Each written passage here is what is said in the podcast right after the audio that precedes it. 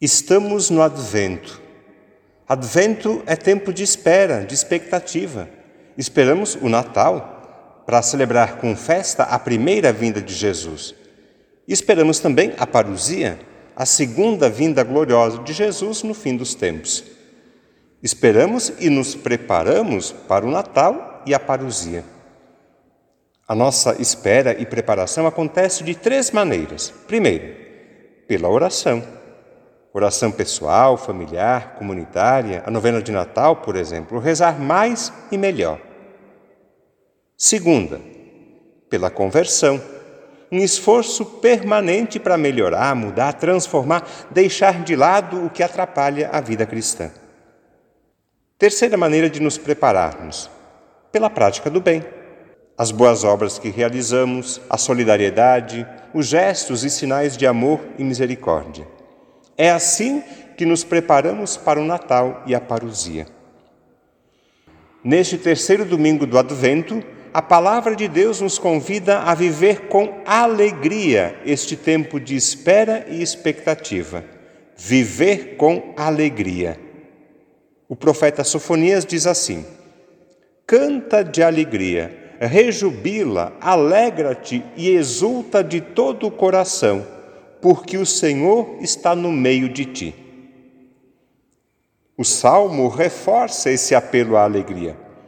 Exultai cantando alegres, porque é grande em vosso meio o Deus Santo de Israel. A carta aos Filipenses insiste: alegrai-vos sempre no Senhor. Eu repito, alegrai-vos, porque o Senhor está próximo. Por último, o Evangelho apresenta João Batista anunciando com alegria a boa notícia da chegada do Messias. Além de ser tempo de esperança e de conversão, o Advento é tempo de alegria, uma alegria discreta e verdadeira. A nossa alegria, a alegria cristã, não é fruto de uma vida tranquila, sem preocupações ou dificuldades. Não. A fé nos ajuda a viver com alegria e serenidade também os momentos de crise.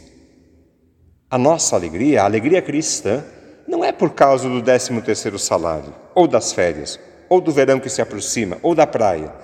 A nossa alegria não é por causa das festas de fim de ano ou por causa dos parentes que se encontram. Tudo isso é muito bom. E quando tudo vai bem, é mais fácil cantar de alegria. Mas nem sempre tudo vai bem na nossa vida. E quando as coisas vão de mal a pior, é possível ser feliz? Acredito que sim. Uma alegria discreta, confiante, uma alegria cheia de esperança que o futuro será melhor. A alegria cristã não depende então de coisas passageiras e momentâneas, por melhor que elas sejam. A verdadeira alegria é resultado, é fruto, é consequência da presença de Deus na nossa vida. Esse é o motivo e a causa da nossa alegria. A presença de Deus na nossa vida e na nossa história. Em Jesus, Deus se faz presença, Deus se faz presente. E isso é sim motivo de alegria, de festa, de comemoração. A presença de Deus não nos isenta nem nos imuniza de crises ou dificuldades, não elimina os problemas da vida. Infelizmente, não é isso que acontece. Qual o sentido então da presença de Deus na nossa vida e na nossa história? Para que serve? A fé em Deus enche o nosso coração de alegria e esperança, mesmo nos momentos de crise e dificuldade. A fé em Deus nos anima, renova a nossa confiança, nos dá força e coragem para enfrentar os desafios de cada dia, com alegria.